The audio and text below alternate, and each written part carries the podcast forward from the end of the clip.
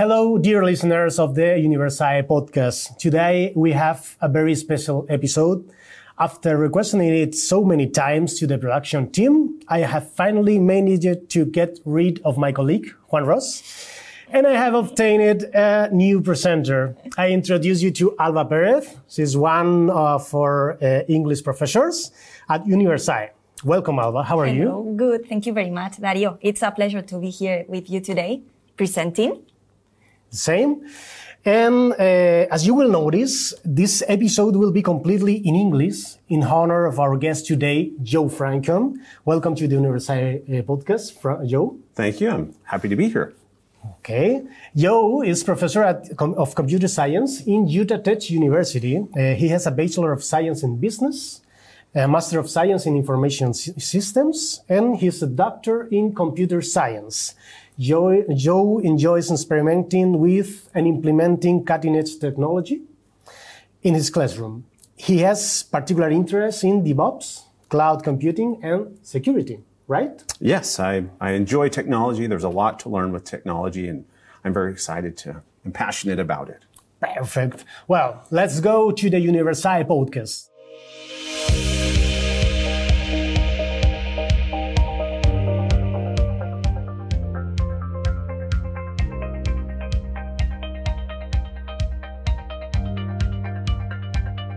Well, our main topic today will be precisely the American educational system and educational technology.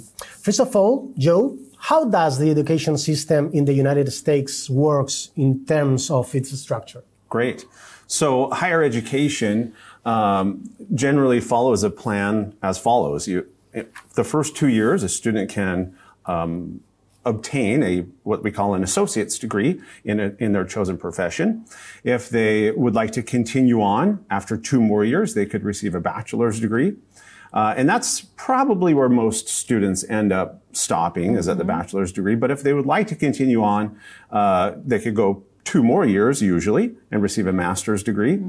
And uh, for the very crazy or the select few that want to continue on after that, like me, you can go get a doctorate degree and that's probably another two or four or five years after that. So that's generally how it works. Um, the other thing that uh, your listeners probably want to hear would be interesting would be that uh, most students in each of those years, a typical course load is 15 credits, which means five classes.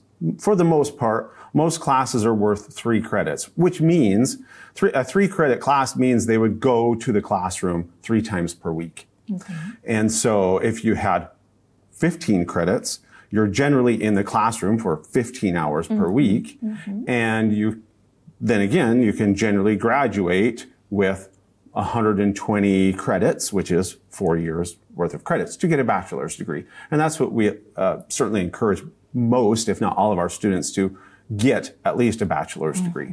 Okay, Is there any uh, correlation between the credits, one credit, and the number of hours of uh, working working hours or study hours?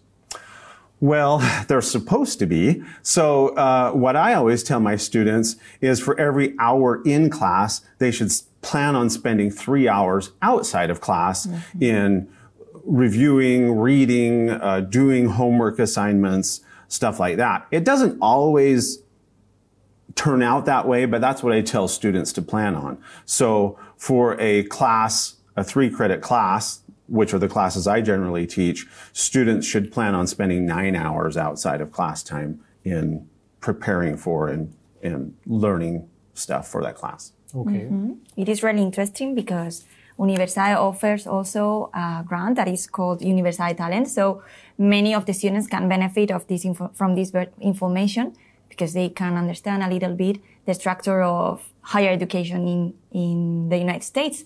So it's really nice. And we would like also to ask you another question, really related with the previous one. And it's if culture has an influence on the educational model in the United States. If do you think that culture has a relation? So I think that's that's kind of a hard question. I believe that culture in general certainly does. I mean, if we look at the Asian um, educational model and, and the focus that, that Asians, Chinese, Japanese put on education, we see that, you know, they, they spend a lot more time, a lot more effort. Generally, they um, have more uh, how maybe positive outcomes. Mm-hmm, mm-hmm. Uh, they're more successful, and maybe that's because culturally they put much more of an emphasis on education. Uh, in the United States, certainly yes, we have a we have a um, our culture thinks that education is important. We, we put a we place a high value mm-hmm. on on education, um, but you know, I, I, can't really speak to different parts of the United States. I think just in the United States, we we do place a high value on that, and certainly um, we hope that students do too. Uh. As you can see, we're in, univers- in Universae. Uh, we are an educational but technological institution. So, uh, do you believe that technology plays a crucial role in education? Absolutely. The, I think technology, and I, I, I, grew up without technology. I'm, mm-hmm. I'm old enough to remember typing on a typewriter, you know, with, before computers were around. So I've seen the whole progression of no computers, no internet to this explosion of data usage and technology usage. And I think it is great. Now, you know, when I was a kid, in order to learn more about a subject, you had to go to the library, mm-hmm. check out a book, uh, or read the encyclopedia or something like that to learn more about a particular topic. But now, with the touch of your, you know, fingertips, uh, you can go and load up any topic that's of interest to you. You can watch a video about mm-hmm. the topic. You can immerse yourself in 3D, as mm-hmm. I know mm-hmm. Is mm-hmm. doing. Um, so I think technology and, and students of this generation want that they grew up with technology. They want to be able to use technology. And I think that it can introduce or accommodate a lot of the different learning modalities mm-hmm. that exist among students. Some, mm-hmm. some students learn good doing this. Some students learn good watching videos or listening to podcasts yeah. or whatever it might be. So yes, technology is crucial in, in all fields and all dis- disciplines across mm-hmm. the university. Mm-hmm. Do you think, Joe, that uh, students have the opportunity to develop uh, some abilities by playing video games, for example? Yes, I think there is the opportunity to learn some valuable skills playing video games, but but yes, I, I think there there could some be be some good value in mm-hmm. video games. Okay, mm-hmm. so they they have to be seen like um, our friends in order to learn some skills. For example, yeah. well, the, uh, what what skills do you think that the students can develop by using video games? That's a good question. You know, I, I know that uh, uh, Minecraft mm-hmm. was a very popular yeah. game, and for and still is uh, for students at a certain level. Um, they were able to go in and create. So I think uh, creative thinking, uh, problem solving is probably another crucial skill mm-hmm. that they could learn yeah. through video games. So those, I think those two things could could help students, or video games could help students learn. Mm-hmm. Yeah, mm-hmm. I think so. yeah, me too. I agree. and in American education, how has technology evolved? How has technology evolved? Well, I th- so I've been teaching in in higher education mm-hmm. for 20 years. Uh, so when I first started, there was no learning management systems. Mm-hmm. Um, there was very little content was on the internet or on the web. So now we have this explosion of content. We have very uh, good and refined learning management systems where students can take tests, uh, view their content, do everything just on one website. And that's, I think that's uh, been very beneficial to students. Um, I think the introduction of multimedia, mm-hmm. video, audio, again, 3D, virtual reality, a lot of those things have changed and I think are continuing to change mm-hmm. how we uh, see education and how students are going to learn. Yeah. Mm-hmm. There is a lot of open resources that the students yes. have to their um, uh, and uh, they have, for example, open massive courses. So it's a lot to do in internet related to the education and free now. Right. Yeah. Yes. And right. also online libraries.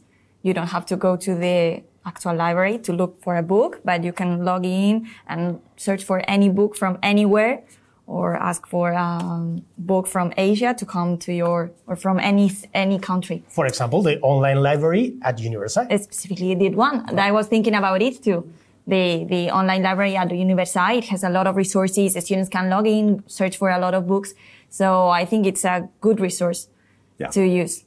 I think uh, schools are really going to have to differentiate themselves in the next few years because students are realizing uh, that they can go and get an education in various locations. So if schools want to continue to exist mm-hmm. in the way that they currently exist, they're going to have to change. They're going to have to adapt to accommodate Yeah.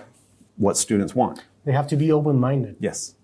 I think. Yeah, and many students they they have grown with technology, so that is what they want: technology, gamification, and and they learn in that way in a better way, Learning in an in an entertaining way. in an entertaining way. Okay. Yeah, without noticing, basically. So, Joe, now that you're familiar with Universae's educational model, uh, that you have looked at our facilities and our teams, uh, what key what key aspects you would you highlight about our technology-based teaching approach?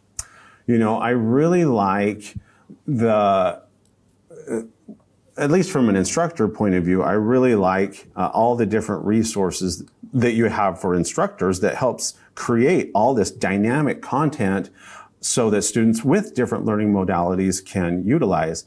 Um, I've, I've never seen something as, uh, I don't know how I want to say it, but uh, as streamlined or as focused on generating content and getting it to the students in these different formats. Uh, it's, do I have that ability at my school? Probably, but it's not as efficient as what I what I see at Universae. So that's very exciting. Thank you. Well, we, we have our own 3D department. Yes, I which think develops 3D simulators, AR resources. Yeah, I was able to take a tour yesterday of the uh, the automobile workshop downstairs, and uh, just and and I also looked at the 3D uh, headset mm-hmm. version of the of the workshop, and that was awesome to see that students could go look in 3D. They could learn a little bit about what they were going to do and and practice and and they were going to put it into practice in the workshop. So I think that's awesome.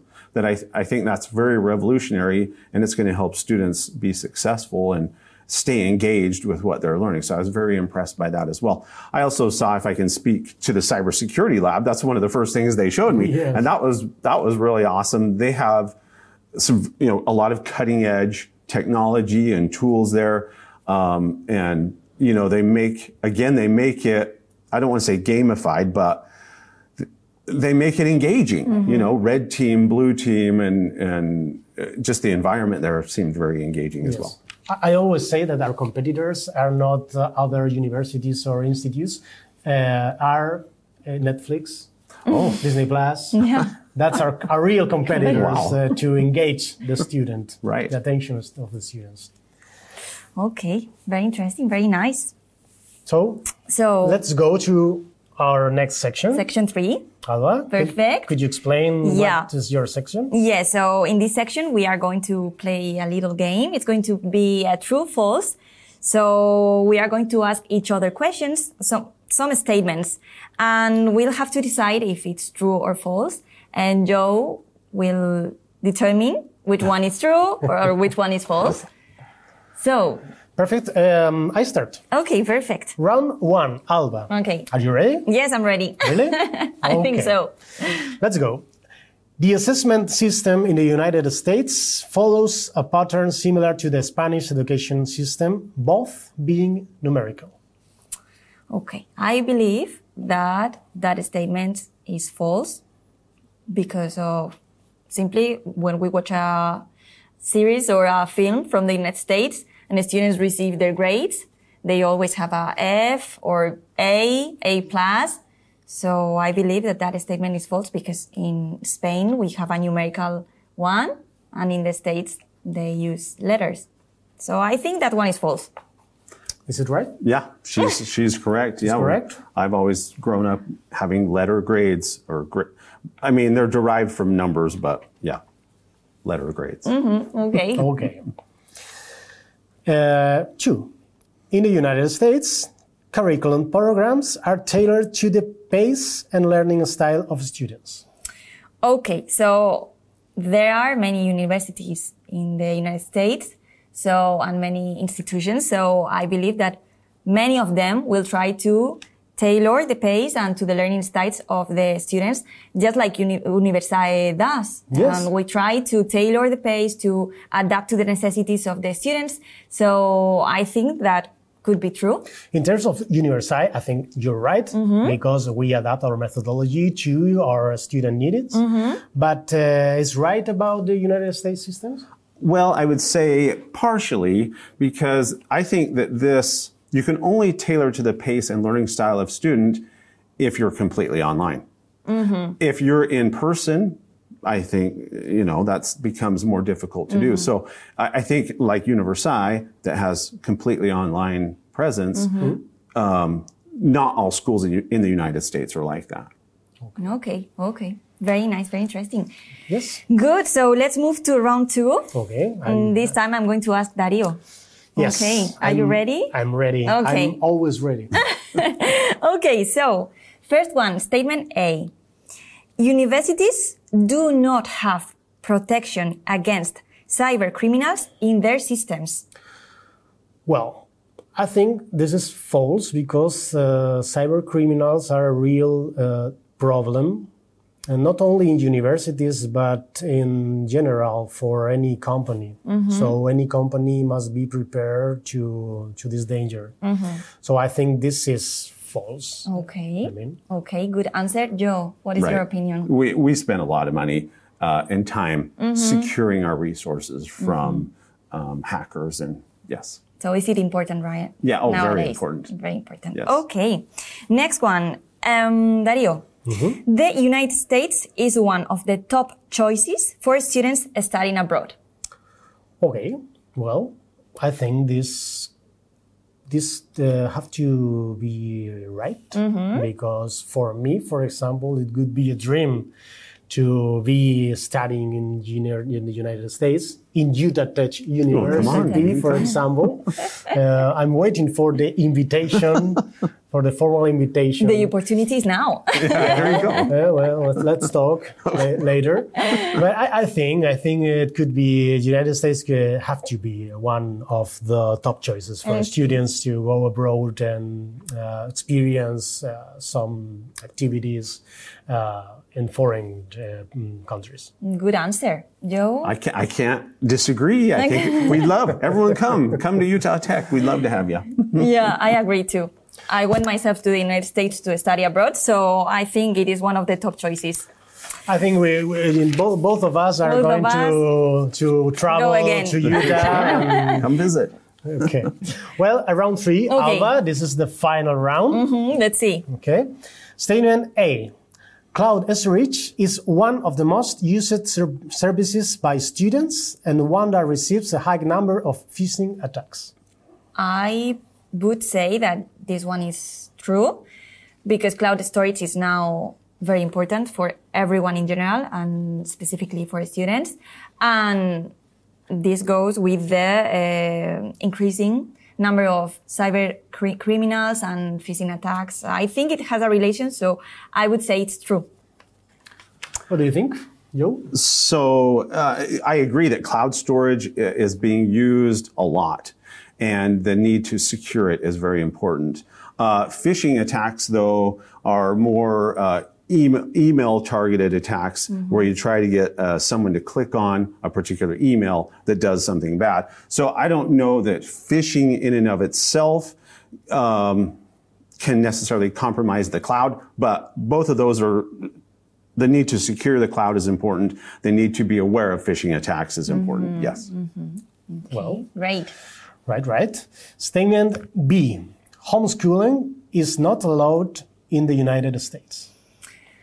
I believe that this statement is false, although there are many states in the United States. So maybe in some states it is not allowed, and in other states it is allowed. The, the law could be different between It could be different states. between the states. I believe, in general terms, homeschooling is is allow, allowed there in the states. That what I that is what I think, but I don't know. I I think you're correct. Uh, I think there are perhaps some states out there that might have different laws.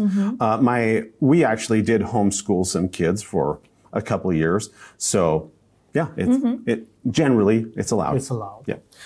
Okay, Joe. Well, uh, in order to finish the episode, uh, I would like to know more about uh, Utah Tech University. What kinds of uh, programs, of courses, what uh, methodologies or or methods you you have uh, to well to develop the, the career of the students.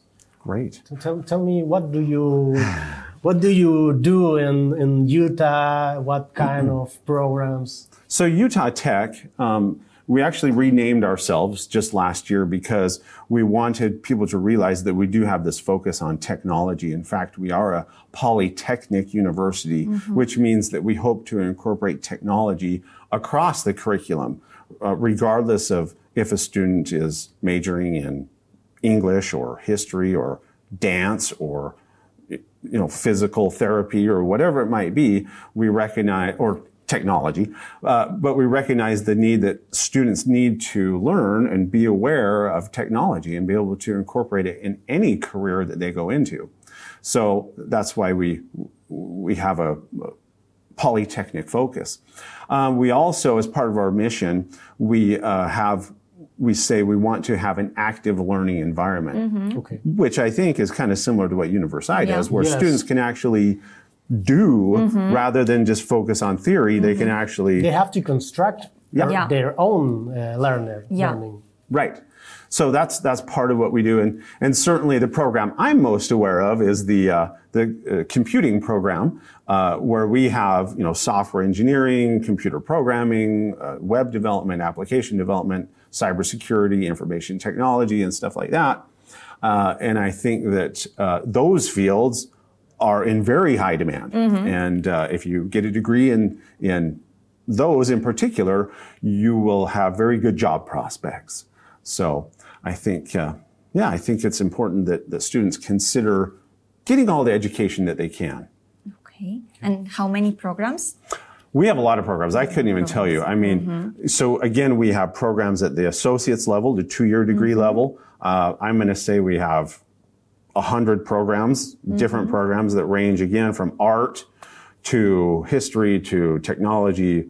Uh, in four-year programs, again, probably have a hundred different types of programs. Four-year is the bachelor's degree. Master's degree, we're a lot more limited. We probably only have, we've just recently started offering master's degrees. We may only have less than 10. Okay. Um, and then a doctorate degree, we have, I think, one or two doctorate degrees Okay. for students available on our campus. That's something new that we've just been doing. okay. Okay. It's really interesting. Yeah. Anything you can think of, pretty much we, we offer on our campus. Okay. Very nice. Good episode. Very nice. Yeah. Uh, I've truly I've learned it so much Me too. of the United States systems. Thank you, Joe, for being in our podcast. Uh, thank you for uh, do do us the honor to to to have you here. Um, see you next episode. because remember, Juan is not uh, Is here not for the next episode. And uh, Joe, see you in Utah. All right. Come anytime. Thanks for having me. Thank, you very much. Bye.